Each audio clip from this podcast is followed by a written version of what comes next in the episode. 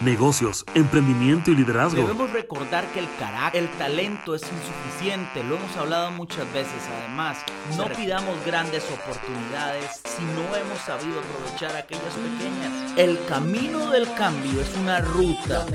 Los negocios deben fundamentarse. Presentado por Profesionales 4.0. Todo lo bueno que se nos viene en el futuro lo estamos construyendo hoy. Que donde estaremos mañana será el fruto de las decisiones que tomemos. Esto es Epic Podcast. Estimados, un gusto saludarlos. Bienvenidos a Epic Podcast, el podcast de los profesionales 4.0. Todos estos episodios para atrás hemos estado abarcando temas sumamente interesantes. Vamos a hablar de sexualidad, hemos hablado de emprendimiento, de liderazgo, de generaciones, pero hoy tenemos un tema que realmente me tiene entusiasmado eh, por, la perspectiva tan diferente que creo que nos puede venir a dar este concepto y ya vamos a entrar en materia. Quiero dar la bienvenida a Paola Tafur, quien es emprendedora, tiene una empresa que se llama SBS, que es una consultora de desarrollo organizacional con más de 18 años de experiencia, certificada en coaching, biodanza, PNL, semiología y técnicas de respiración. Subrayo esta última parte, técnicas de respiración, porque es lo que vamos a hablar hoy. Algo que parece tan básico, sencillo, porque lo hacemos naturalmente. Pero ahorita, tras de cámaras, Paola, conversamos un par de cosas que me dejaron la mente ya pensando y estoy seguro que va a ser de mucho provecho para todas las personas que nos acompañan en este podcast. Bienvenida, Paola. Un espacio para que nos des una breve reseña de quién sos, qué te inspira y principalmente de qué vamos a hablar hoy. Bienvenido. Muchas, muchas gracias Álvaro por este espacio. Encantada de estar aquí contigo, con tu audiencia. Mira, ¿qué me inspira? Me inspira que podamos estar en una paz mental, porque cuando ya descubres que es posible vivir con plenitud, que vivir con una mente en calma, con una mente enfocada, con una sonrisa, venga lo que venga, cuando, cuando lo vives, dices, esto es posible. Y no el, lo, que a veces escuchamos que, que hoy se vive, que el estrés es como de la vida diaria y como que ya damos por hecho que no hay otra manera la de enfermedad silenciosa. La enfermedad silenciosa de este ciclo, que es el estrés, la depresión, y creemos que eso es normal. Y no, no, no, no lo es, porque lo que necesitamos es observar nuestra mente, volvernos científicos de nuestra mente. ¿Para qué? Para poder trabajar y que no sea nuestra mente la que nos maneje, sino que nosotros podamos manejar nuestra mente, podamos manejar nuestros pensamientos, nuestras emociones y a través de qué? De la respiración, algo tan sencillo, algo que está adentro de nosotros y que a veces no somos conscientes de cómo estamos respirando. Esa es la palabra clave, ¿no? Elevarlo a un nivel de conciencia. Antes de en materia, Paola, para enmarcar, ¿qué es lo contrario a, a, no, o sea, qué es lo contrario a tener paz mental? Parece lógico, pero quisiera como que lo conceptualizáramos para que las personas puedan identificarse y decir, ojo, yo tengo esto, yo tengo esto. ¿Qué es lo contrario a estar en paz mental? Ok, lo contrario sería una mente atascada de pensamientos. Pensamientos positivos, negativos, pero es atascada, es decir, de que, o sea, sí, habitualmente durante el día tenemos más de 6.000 pensamientos, pero que tú no puedas controlarlos, es decir, que estás, por ejemplo, estamos en la casa con la familia y estamos pensando en el trabajo. No estamos en el momento presente, estamos en la mente con los pensamientos, porque los pensamientos pueden ser como nubes. Ah, van, vienen, no es que tengas la mente en blanco, pero van, vienen, pero no es que eh, nos atasquemos en un, en pensamiento y de ahí empecemos, ¿no? Estoy en la casa con la familia y estoy pensando en el trabajo y empiezan los pensamientos del trabajo. ¿Y qué va a pasar mañana? Y el jefe me dijo esto y mi equipo, y ahí estás, y ahí nos atascamos y nos perdemos del momento presente.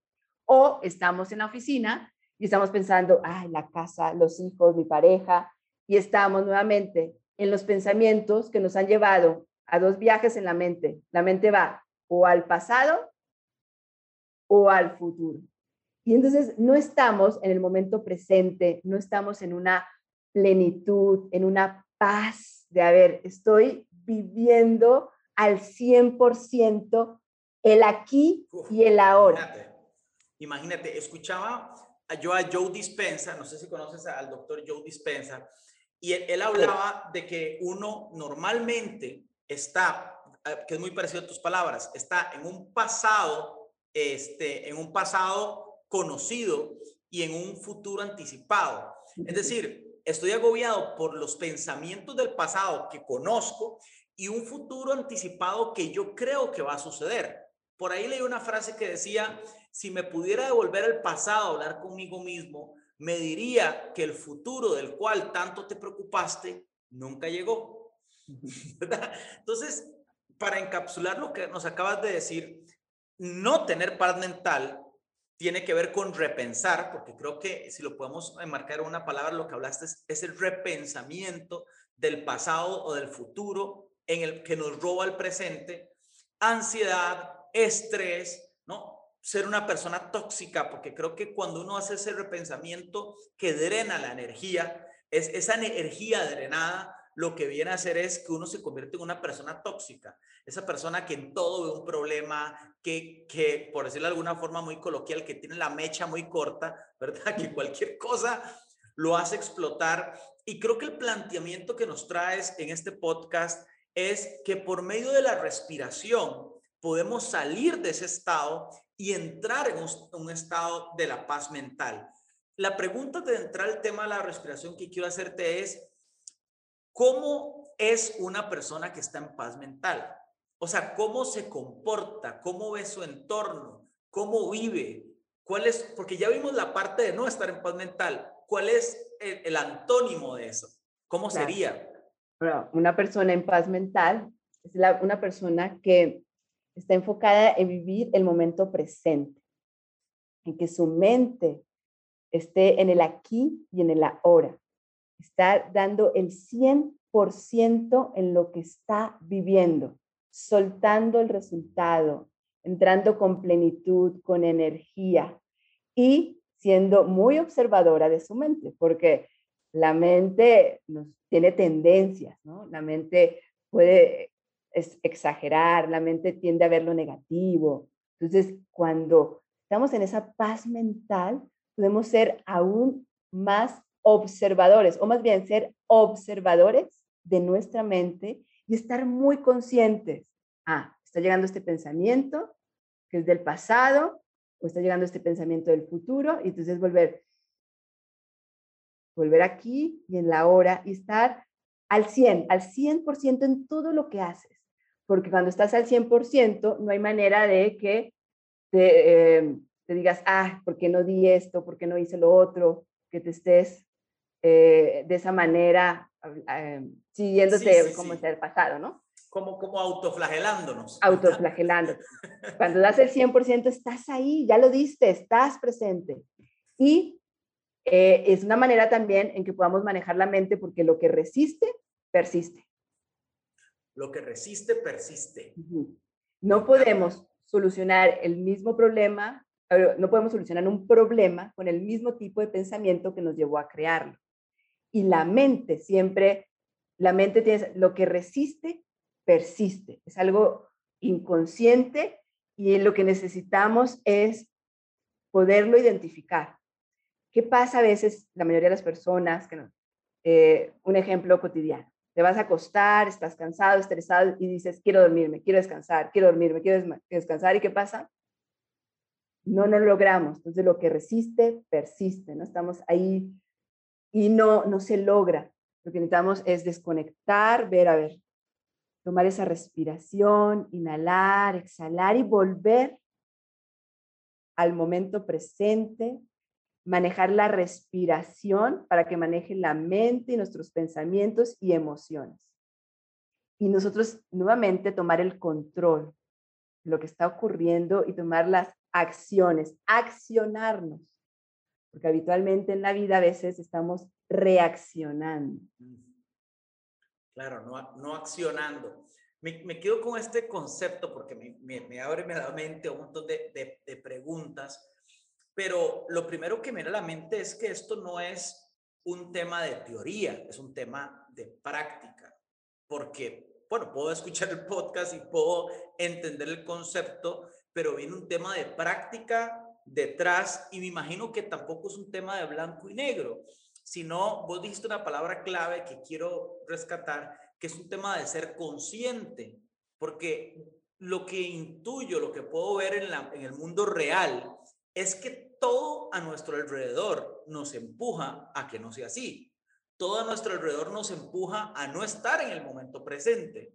Desde el reloj que nos manda los mensajes, el celular, las agendas que nos dicen que viene mañana o pasado mañana, eh, los recuerdos del pasado. O sea, digo, vivimos en una lucha o en un highway que va a todo lo contrario que vos nos estás diciendo, lastimosamente, por la hiperconectividad en la que estamos viviendo, pero tenemos que ser conscientes para, ir, para irnos al otro lado. Me parece que es, un, es más un ejercicio diario y un constante eh, ejercitarnos en esta línea para poder llegar a ese nivel de conciencia pleno que estás, que estás hablando.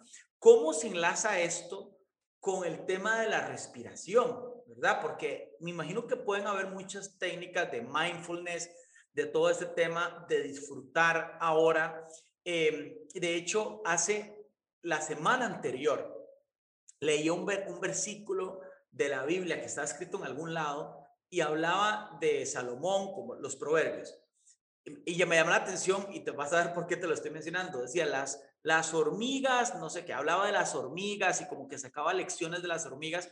Y yo en mi mente decía, es que qué poder de contemplación tiene que tener una persona para ser rey de lo que quiera ser rey y además ver a las hormigas. Es que ese poder de contemplación, de ver detalles, de deleitarse en las cosas más sencillas, creo que solo lo puede lograr una persona que, como decís vos, que está en el aquí y está en el ahora, porque una persona hiper preocupada no puede observar unas hormiguitas para sacar un aprendizaje.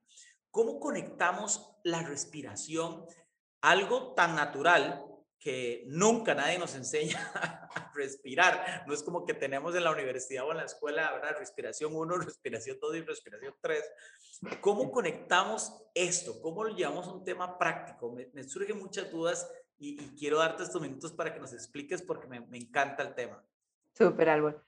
Y sí, lo que tú dices es, es, correcto, esto es de práctica, esto es de hacer conciencia, porque sí estamos en un mundo con muchos estímulos, demasiados, y lo que requerimos es hacer esta práctica diaria, esta conciencia, esta observación, porque de eso nos perdemos. La vida es lo que sucede mientras que estamos con la loca de la casa, ¿no? mientras que estamos en el pasado o en el futuro, lo que va pasando es la vida y, nos vamos perdiendo de, de, lo que comentas, de esos detalles, de, de, contemplar, de observar, ¿no? Es como una mente que pueda observar, contemplar y actuar, porque a veces lo que, lo que hacemos es, es no observamos, no contemplamos, no nos, no nos conocemos y, y reaccionamos.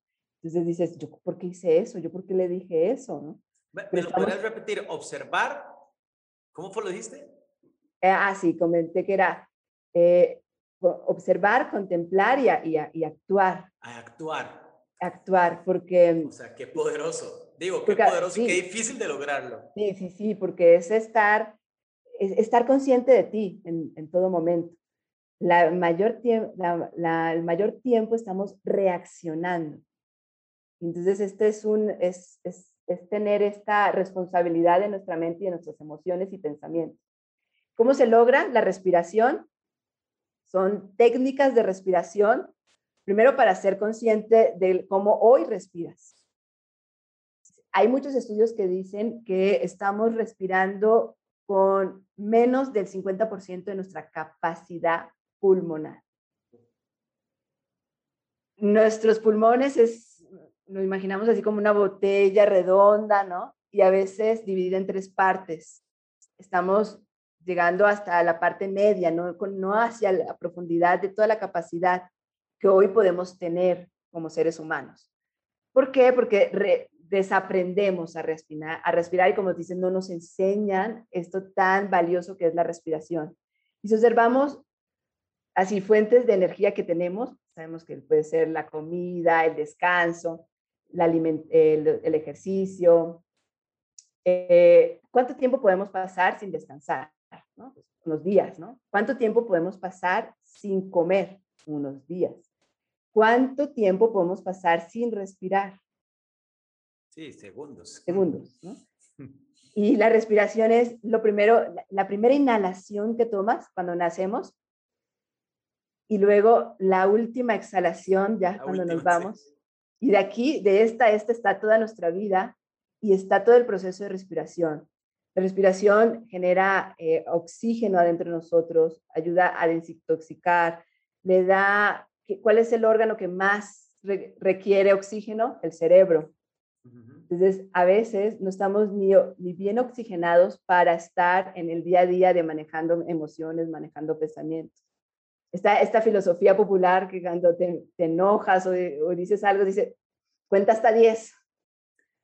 Cuenta hasta 10. Y ese contar hasta 10 es volver a ser consciente de tu respiración, volver al aquí y la hora, para que entre dentro del cerebro, que está dividido en tres, entre la neocorteza.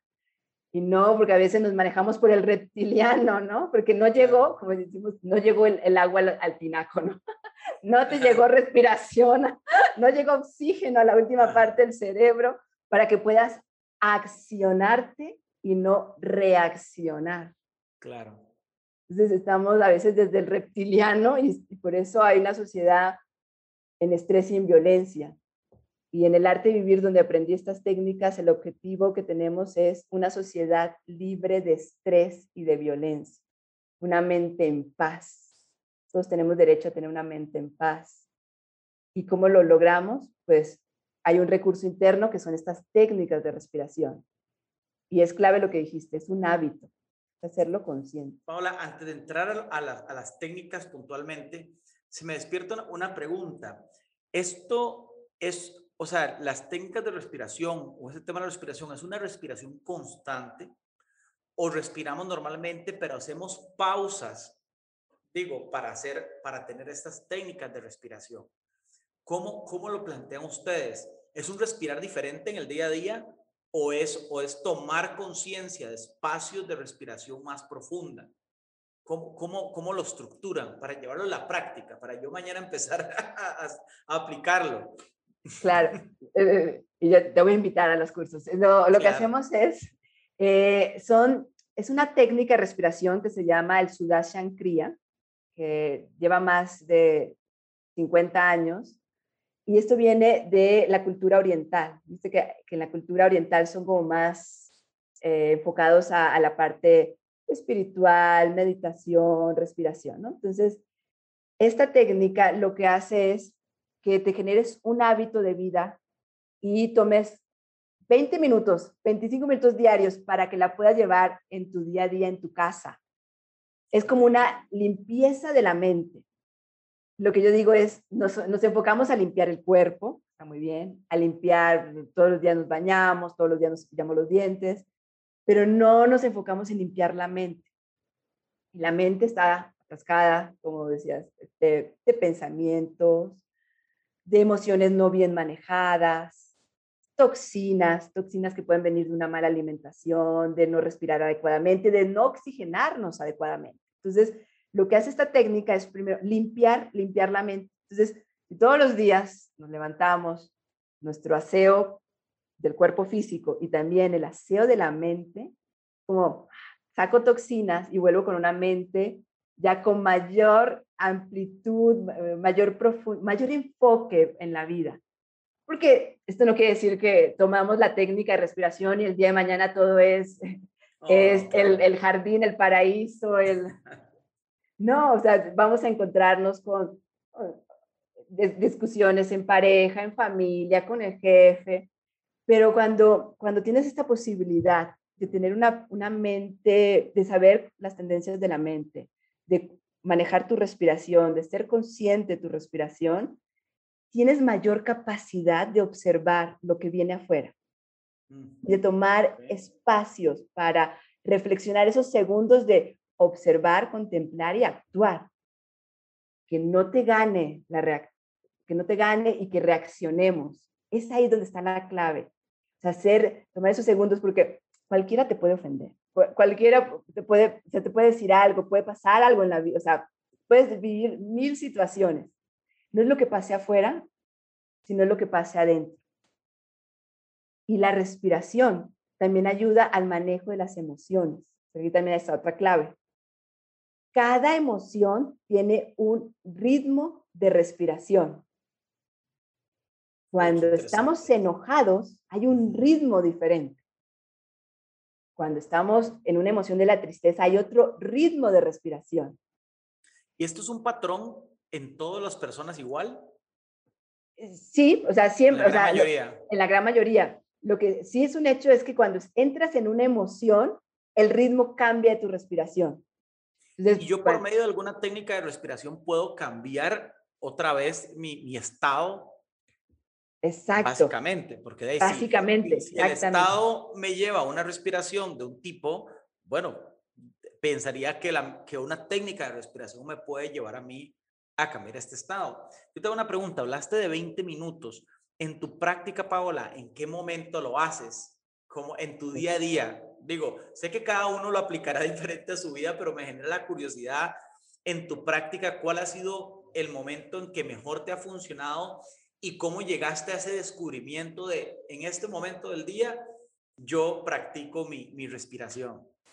De mi técnica de respiración, mi Sudashan Kriya de casa, yo lo hago al momento de levantarme, porque es, me baño, aseo el cuerpo y luego me siento a mi técnica de respiración y a meditar. Ya entro, ya también yo ya le incluyo la meditación, porque también la, la meditación te, va ayudando, ¿no? A, también a estar más enfocado, más con, con, mayor energía también mental.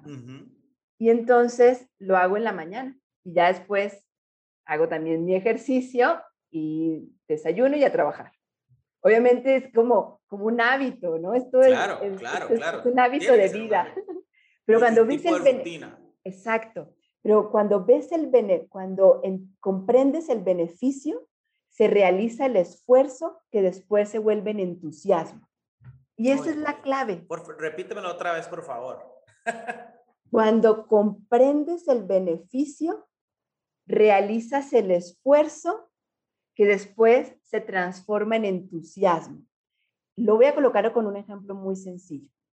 Que no éramos chiquitos y nos decían, íbamos a jugar y estábamos así todos sucios, íbamos a comer, y ya nos llamaban para comer, nos decían, lávense las manos, ¿no? Íbamos, a lavarse las manos. Y ahí íbamos a lavarnos las manos, ¿no?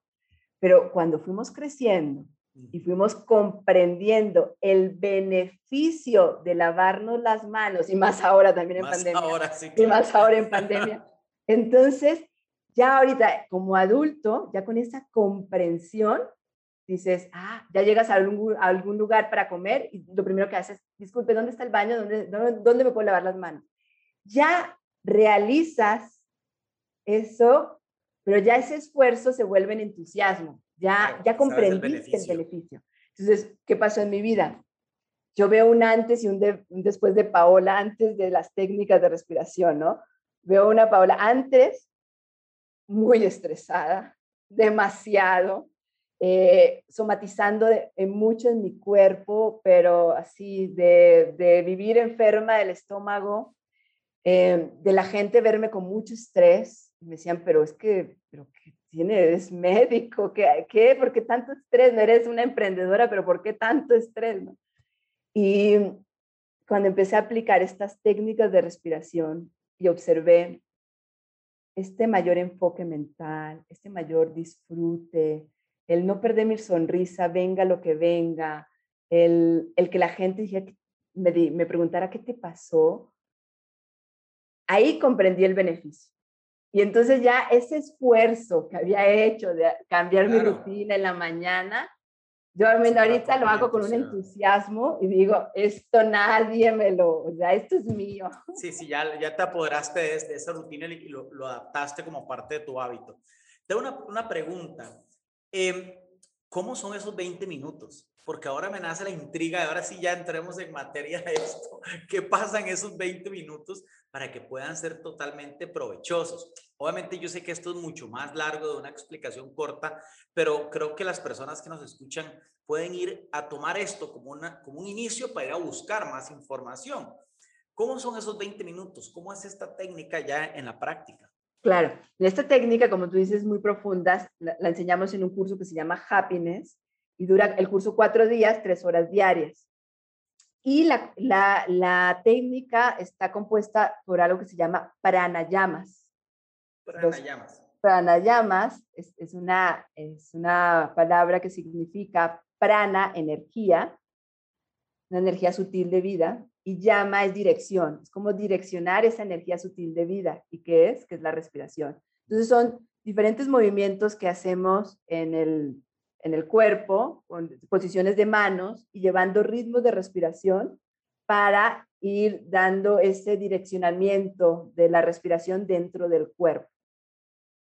Hacemos eh, lo que se llama pranayamas, luego hacemos una respiración que se llama bástrica, que es una respiración del fuelle que genera energía se llama fuelle, y luego entramos a ritmos de respiración por círculos, que son como una respiración constante, eh, círculos mm, grandes, medianos, más pequeños, para entrar en, en, ese direccionamiento de la energía dentro del cuerpo.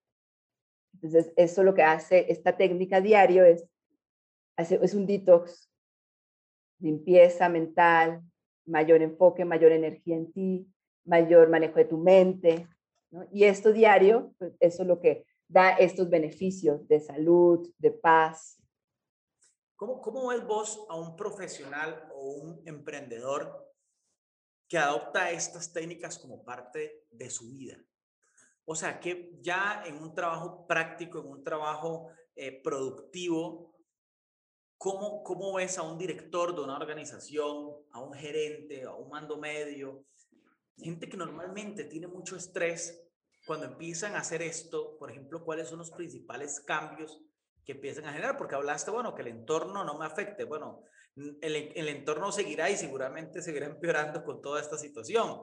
Pero alguien que hoy decide, voy a entrar en esta práctica de respiración en el mundo profesional, ¿qué beneficios obtiene directamente? Bueno, una, una persona que tome estas técnicas de respiración, los beneficios primero van a ser de salud, beneficios para, para la persona en salud, en, en, un enfoque, tener una mente em, más objetiva, más enfocada, en mayor energía en sí mismo y, y en estar ser más observador de, de, su mente y de sus respuestas ante la vida. Y también en beneficio de sus equipos de trabajo, de las personas que lidera y los resultados. Porque cuando, cuando, cuando tenemos una mente ah, eh, estresada, es muy complicado encontrar las soluciones, encontrar las, las nuevas perspectivas, ¿no? Requiere más energía de tu parte, ¿no? Entonces, es una persona que quizás no está ni presente, si está en el trabajo, está atorada en el cómo va a manejar lo que venga, ¿no? Y si está en su casa, a veces no está presente pensando en el trabajo y en lo que tiene que solucionar, ¿no? Entonces, los beneficios es pues, tener una, un mayor enfoque mental, una mayor claridad para encontrar nuevas rutas de salidas a lo que se le presente. Y es como lo que te comentaba, ¿no? No, no es que cambie el mundo, van a venir siguiendo problemas, la economía, pero es como lo observamos, es como, a ver, ¿cómo lo, cómo lo estoy observando? Con, eh, ¿Con qué visión, con qué enfoque de esto está todo negativo, o, a ver, me detengo, lo observo, lo raciono, reflexiono y veo nuevas perspectivas. Y es ver posibilidades, es que en, a veces crisis se define con nuevas oportunidades, ¿no? Hay una crisis y te abre nuevas posibilidades. Lo que ocurre cuando nuestra mente está estresada, venga lo que venga, puede ser la, o sea, obviamente viene la crisis y lo que vamos a hacer es lo que tú decías, vamos a ser muy tóxicos y somos tóxicos hacia nosotros, hacia la gente que nos rodea. Entonces vamos a, vamos a estar en esta, en esta parte, ser viendo todo lo, lo negativo, porque es una tendencia en la mente, sí es cierto, es una tendencia. Lo que necesitamos es ser observador de la mente y manejarla. A ver, ¿cómo, cómo manejo mi mente para... Me dicen 10 cosas positivas y una negativa, ¿y en dónde nos enfocamos? En la negativa. Entonces es, a ver, a ver, esto lo recibo, lo acepto, ok, perfecto, lo, lo comprendí, lo analicé y continúo con las, con, los, con las otras 10 y con lo, con lo que tenga que solucionar. Eh, viene un problema, me enfoco a solucionarlo, ok, viene algo más, ok, y ahí y, voy con todo ese, eh, esa objetividad y esa energía. Tengo una, una pregunta adicional, porque hablaste de observar, contemplar y actuar. Yo creo que si normalmente observamos y actuamos, o muchas veces actuamos sin, sin, sin tan siquiera observar. Pero en el centro encasillaste esta palabra contemplar, que, yo creo que es como el factor diferenciador en lo que pasa normalmente, ¿verdad? Una persona que observa, contempla y actúa, pues de ahí tiene posibilidad de tomar decisiones mucho más holísticas, con conceptos mucho más integrales, considerando más variables que una persona que reacciona de, de golpe. La, me preguntan, en tu experiencia, ¿cómo definirías el contemplar? ¿Qué, qué, qué significado para Paola el tema de involucrar en su vida la contemplación en su, en su caminar diario y en su mundo de emprendedora, inclusive porque, bueno, tenés un emprendimiento eh, esta, parte, esta palabra contemplación, como que las personas que tal vez dicen, bueno, yo puedo entender la idea, pero el concepto, ¿cómo, cómo, cómo se traduce en un lenguaje sencillo y práctico la palabra contemplación? Para mí, lo que en la práctica es poder contemplar tus juicios, porque estás observando, observas en lo que está ocurriendo, el hecho. Eh, que esta observación, si está estresada, la mente es mínima, ¿no? Es como, ah, me están insultando, ay, hay un problema, y, bueno, ¿cómo, cómo hacemos? ¿Qué hacemos, no? Pero es saber qué está ocurriendo, cuál es el hecho, el hecho en sí, y no el hecho en ti. Y, y cuáles son, en la contemplación, los juicios que vienen, porque muchas veces estamos en, en juicios de, de, de valor del positivo, negativo, pero nos olvidamos de los juicios de hecho estamos ensimismados en estos juicios, pero a veces cuando estos juicios se apoderan a nosotros, hablan de ti. El juicio hacia el otro no habla del otro, habla de ti. Entonces, como líder o como es, es fundamental que puedas distinguir, a ver, cuáles son los juicios que estoy emitiendo de esto que estoy observando. Entonces, contemplar con toda mi perspectiva, con toda mi objetividad, con esta capacidad mental, esta capacidad emocional, para poder de ahí actuar de, desde una manera empática, efectiva y productiva. Con esta contemplación, esta evaluación de todos estos juicios de valor que a veces emitimos, ¿no? De, y, que, y que nos bombardean, pero que a veces no somos conscientes de, a ver, a ver, ¿qué son estos juicios? ¿A quién estoy enjuiciando? ¿A la situación, al hecho? O, o, estoy viendo el hecho en mí, entonces ahí estoy reaccionando. claro. Una persona, sí. De la definición que estás dando, me parece que contemplar es ver más allá de lo que a simple vista puedo, puedo ver, ¿no? Sí. Es considerar esas variables de por qué.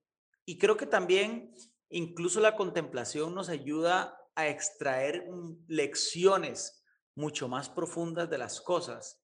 ¿Verdad? Nos puede pasar un problema y no aprendemos nada, pero creo que la contemplación nos hace aislarnos del problema, verlo sin emociones y poder aprender de eso y poder sacar algunas lecciones de vida para que no nos vuelvan a ocurrir o por lo menos para que el hecho no haya pasado por nuestra vida en, en vano.